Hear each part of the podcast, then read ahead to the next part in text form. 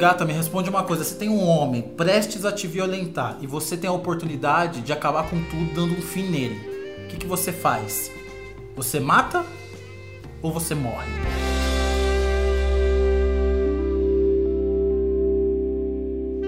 Samara, quantos anos você tem? Eu tenho 22. 22. Isso que você vai contar aconteceu, você tinha quantos anos? Tinha. Eu, faltava poucos meses para eu completar 18. Foi em março de 2017. O que, que aconteceu? Então, é, eu resolvi fazer caminhada, né, todo dia. Uhum. E aí, lá na cidade onde eu morava, na, na época, é, tinha um centro da cidade onde todo dia de tarde as pessoas iam, né? É, fui caminhando, né? E, e prometi pra minha mãe que eu ia voltar a tempo de ir pra igreja. Que a gente, quer, que a gente ia pra igreja nesse dia, né? Uhum. E aí eu fui, e quando eu tava voltando, é, um lugar bem movimentado, sabe? Uma avenida bem movimentada. Tinha muito carro, tinha muita gente passando. Eu não sei como é que ninguém nunca não viu essa situação acontecendo. E aí eu. É, quando eu pensei que não, esse homem chegou, né, por trás, com uma faca enorme. E ele botou a faca bem no meu pescoço. E aí, a princípio, eu achei que era um assalto, né? Uhum. Já fui tirando o celular, tirando tudo que eu tinha e entregando para ele. Em nenhum momento eu fiquei nervosa, sabe? Até porque eu nem imaginava o que, que ia acontecer depois. E aí ele pegou e mandou atravessar a rua.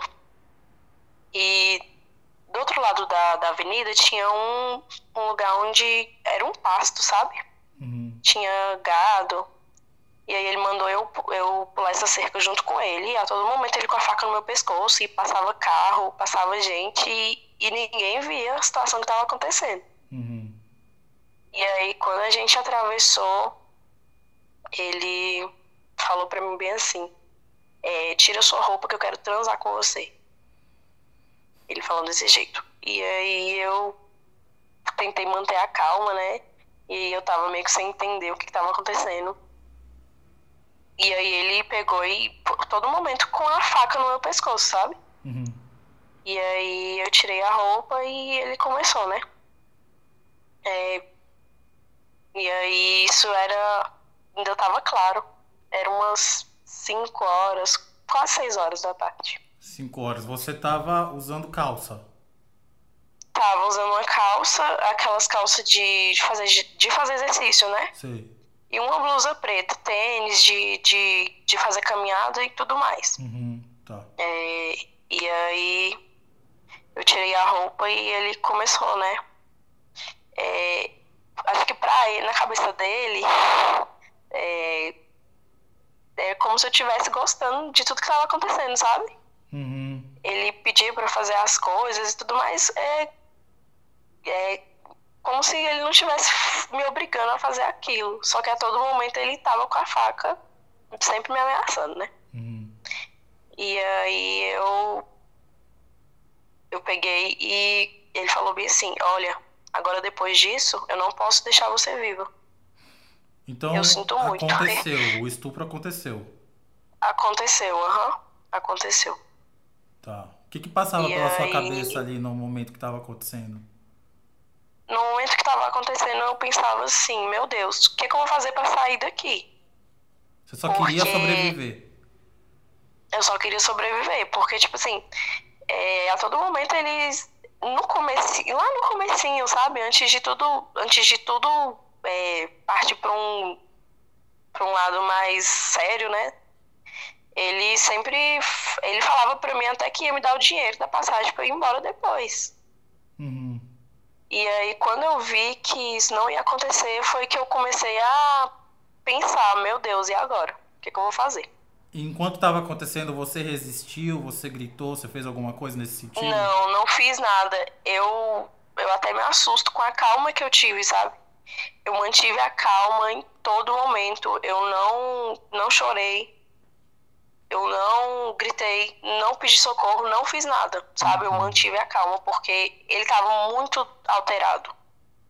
Tá. É, depois nos, nos exames saíram até que ele estava drogado, sabe? Não sei o que ele usou, mas ele estava muito drogado, ele estava muito elétrico. E aí eu, sabe, qualquer, qualquer merda que eu fizesse ali poderia Custar sua vida. custar minha vida. Isso. E aí eu peguei e ele começou a falar é, que tinha um córrego lá. Perguntou é, da minha mãe. Eu falei que a minha mãe estava me esperando para ir para a igreja. E ele falou bem assim: Eu sinto muito, essa foi a última vez que a sua mãe te viu. Ela nunca mais vai ver você. Falou desse jeito. Porque depois do que eu fiz com você, eu não posso te deixar viva. Ele falou desse jeito pra mim. E a todo momento ele com a faca, sempre apontando a faca pra mim, sempre me ameaçando com a faca, sempre botando a faca no meu pescoço e a gente andando procurando esse córrego. Só que no caminho todinho, enquanto a gente procurava esse córrego, ele parava várias vezes e me estuprava de novo, entendeu? Uhum. Foram, foram outras vezes, então. Sim, foram várias vezes até eu finalmente tomar uma atitude, sabe? E aí eu vi que não tinha mais saído. Se eu tentasse fazer alguma coisa e desse alguma coisa errada, eu ia morrer, mas se eu não tentasse, eu ia morrer sem nem ter, sem nem ter tentado fazer nada, né? Uhum. E aí foi a hora que eu comecei a pensar. Eu falei, eu pensei assim comigo, eu preciso fazer alguma coisa pra ele criar uma confiança em mim, entendeu? Porque eu precisava fazer alguma coisa. Senão eu nunca mais ia voltar pra casa e eu não estaria nem aqui contando essa história agora.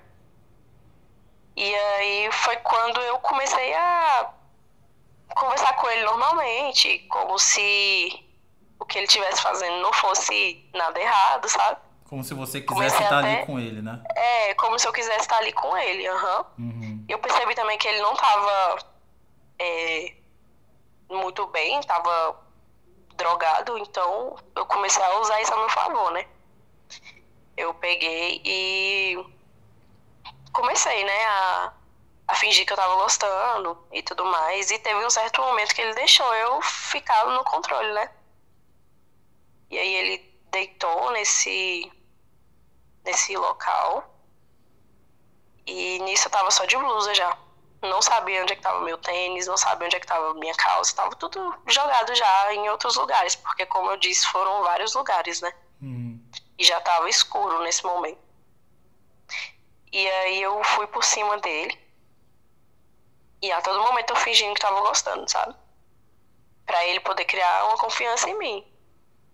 E aí, nesse momento, ele acabou largando a faca, né? Ele largou a faca e deixou a faca do lado, assim. Eu peguei com muito cuidado a faca, botei embaixo da minha perna, assim. E continuei lá por alguns momentos, né? Uhum. E aí, na minha primeira oportunidade que eu tive, eu tirei essa faca e dei três facadas nele. E aí, nisso que eu dei as três facadas nele, ele me empurrou, ele levantou, me empurrou e andou uns três, deu, deu uns três passos e caiu de novo, né? Graças a Deus. Uhum. E aí, é, e aí eu fui lá e fui pegar meu celular, porque tava no bolso dele, eu precisava ligar pra alguém. Porque eu tava nua, então não, não ia conseguir sair na rua, né? Numa avenida movimentada do jeito que eu tava. Então eu precisava do meu celular para poder falar com alguém, né? E nisso que eu levantei, eu fiquei com muito medo dele dele ir atrás de mim, porque ele ainda tava vivo, ele ainda tava falando, ele tava me pedindo socorro. Você deu as facadas aonde? Foi no abdômen dele, sabe? Na costela, assim, na, na barriga. Uhum. E aí ele me pedindo socorro, falando, pelo amor de Deus, me ajuda. Pelo É, amor de Deus. eu vou morrer, eu vou morrer, e não sei o quê. E chama ajuda, me ajuda. E eu peguei dei mais quatro facadas nele. Nesse momento. E eu falei pra ele que ele nunca mais ia fazer isso com ninguém. Que nunca mais ele ia encostar a mão em ninguém, nunca mais ele fazer esse mal pra ninguém. Só que até então eu não tava na intenção de matar ele, né? Eu só queria Se livrar. É, é, eu só queria me defender e conseguir sair dali sem ele correr atrás de mim. Tanto que eu levei a faca, eu saí correndo com o celular. Eu só. É, eu peguei a blusa e puxei a blusa assim para cobrir e fui pra, pra, esse, pra, pra pista, né? Hum. E aí eu sentei lá e fiquei num, encostada num outdoor que tinha. Nua? E consegui falar. Nua, só com, só com a blusa. Sem nada por baixo, nada, nada, nada. E aí eu tava. Eu tava nervosa, sabe? Mas eu não tinha reação, não conseguia chorar, não conseguia fazer nada, sabe? Eu tava em choque com o que tinha acontecido.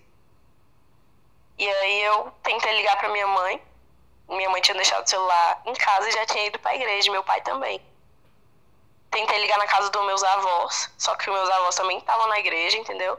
Então eu não consegui falar com ninguém. Aí eu, nessa época eu namorava, né?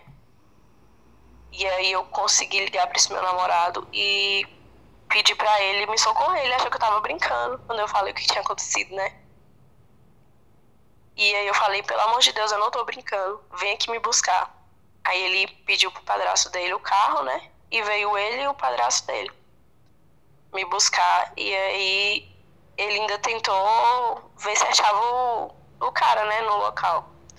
Só que tava muito escuro e lá era só mato, então não tinha como ele achar. E a todo momento eu tava com a faca, eu pedi pra ele trazer só um pano, né? Só que lá na delegacia eu fiquei com medo de falar que eu tinha esfaqueado ele e dar algum problema para mim, né? Uhum. E eles me encaminharam pro IML, né, para fazer o exame. E o exame foi a parte mais humilhante que eu passei, porque é uma coisa assim horrível, sabe? É muito ruim, muito ruim. É, tava minha mãe na sala comigo, porque eu ainda era de menor, né? E dentro, de, dentro dessa sala tinham mais quatro pessoas, eram um homem e três mulheres, para fazer esse exame. E, e esse aí, exame como que era? Era, eles pegavam o cotonete, né, e colhia material. Uhum. E também ele é, via como é que tava lá, para saber se realmente tinha acontecido, né? Uhum. O, o estupro. E aí ele concluiu lá na hora e falou, né? Realmente aconteceu. E aí ele é, me encaminhou para tomar o coquetel o mais rápido possível, porque o, o estuprador tinha ejaculado dentro de mim. Uhum. Então tinha certa necessidade de eu ir logo tomar esse coquetel, porque eu poderia ocorrer uma gravidez ou doenças, várias outras coisas. E aí eu tomei um banho lá no, no IML mesmo, né? Vesti uma roupa que eles me deram lá e fui pro hospital. E eu lembro que eu passei a madrugada todinha no hospital. Eu cheguei em casa, era 6 horas da manhã. E aí, meus pais, meus tios chegaram à conclusão, né? Esse cara não pode estar vivo, porque se ele tivesse vivo, com certeza ele já teria buscado ajuda.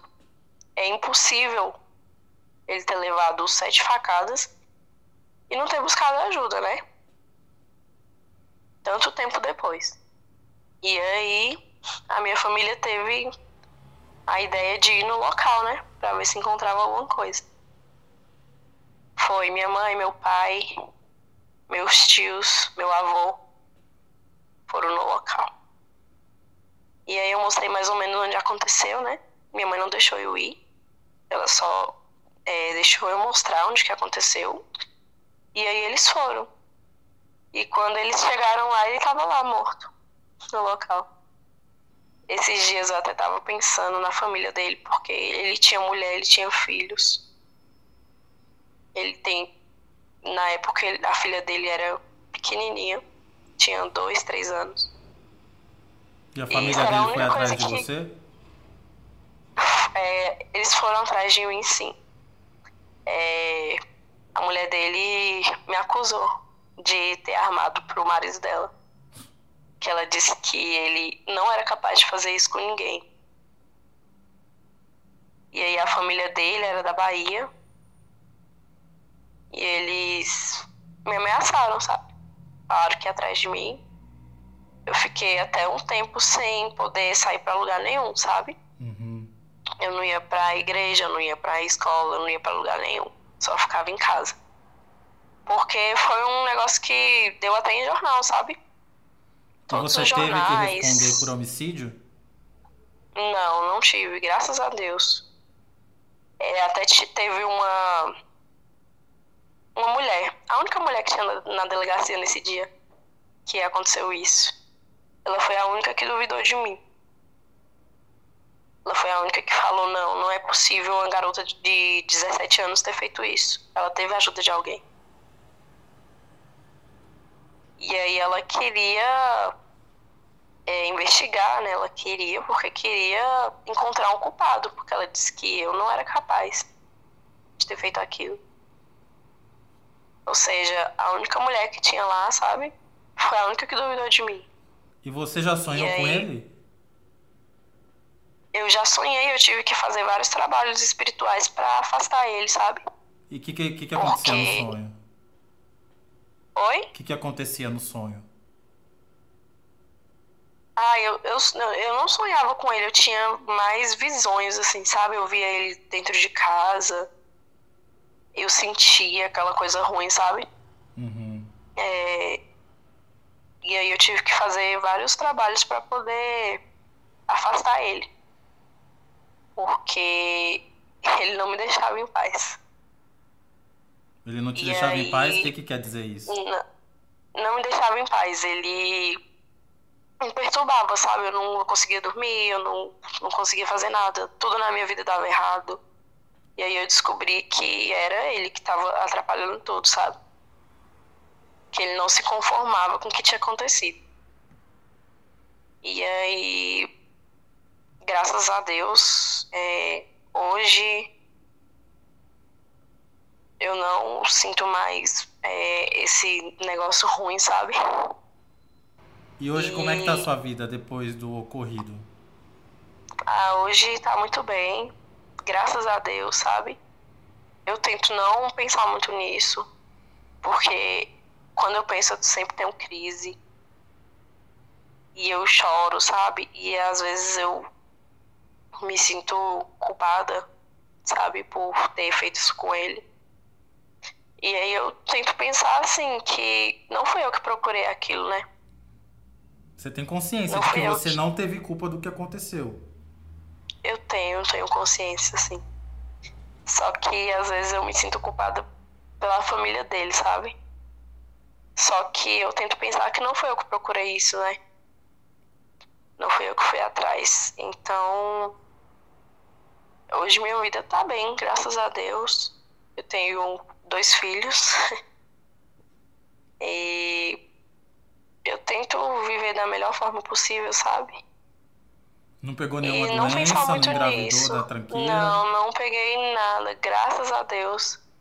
É, E depois de certo tempo até parei de tomar os remédios porque tava me fazendo muito mal. Uhum. Eu falei, Deus, eu não aguento mais. Eu não conseguia comer. Eu não conseguia nem beber água. Tudo que eu botava no estômago eu vomitava. É muito forte, muito forte. Então, assim, a vítima não sofre só no momento, né? Ela sofre o resto da vida. Parabéns pela sua força, É. gata. Pela- Parabéns Muito pela sua obrigada. força. Que força Muito que você obrigada. tem. Tomara que todas as. Obrigada. Bom, tomara que ninguém passe por isso, mas quem passar, que tenha essa É, força que aham. você tem. É verdade. Eu gostaria muito que acontecesse isso mesmo, sabe? Que todo mundo tivesse a força e a oportunidade que eu tive. Ah, eu só quero dizer que eu amo o seu canal. Eu assisto muito, muito, muito os seus vídeos. Nossa, eu amo. E assim, eu fico muito triste em saber que tantas mulheres já passaram por situações parecidas, né? E eu fico muito Porque no feliz seu em saber que. no seu canal eu vejo muito isso, eu fico muito triste com isso. E eu fico muito feliz em saber que muitas mulheres têm a força de compartilhar pra ajudar as outras, igual você tá fazendo. É, Porque quando você obrigada. passa e ninguém. E você, você acha que nenhuma outra pessoa passou por aquilo, né? É, isso é verdade. Ou então a gente acha que nunca vai acontecer com a gente, né? Nunca vai Mas acontecer. infelizmente todo mundo tá sujeito a isso. Ai, gata, ser mulher e ser gay nesse mundo é o desafio da, do momento. viu? É, isso é verdade. É, é desafiador mesmo.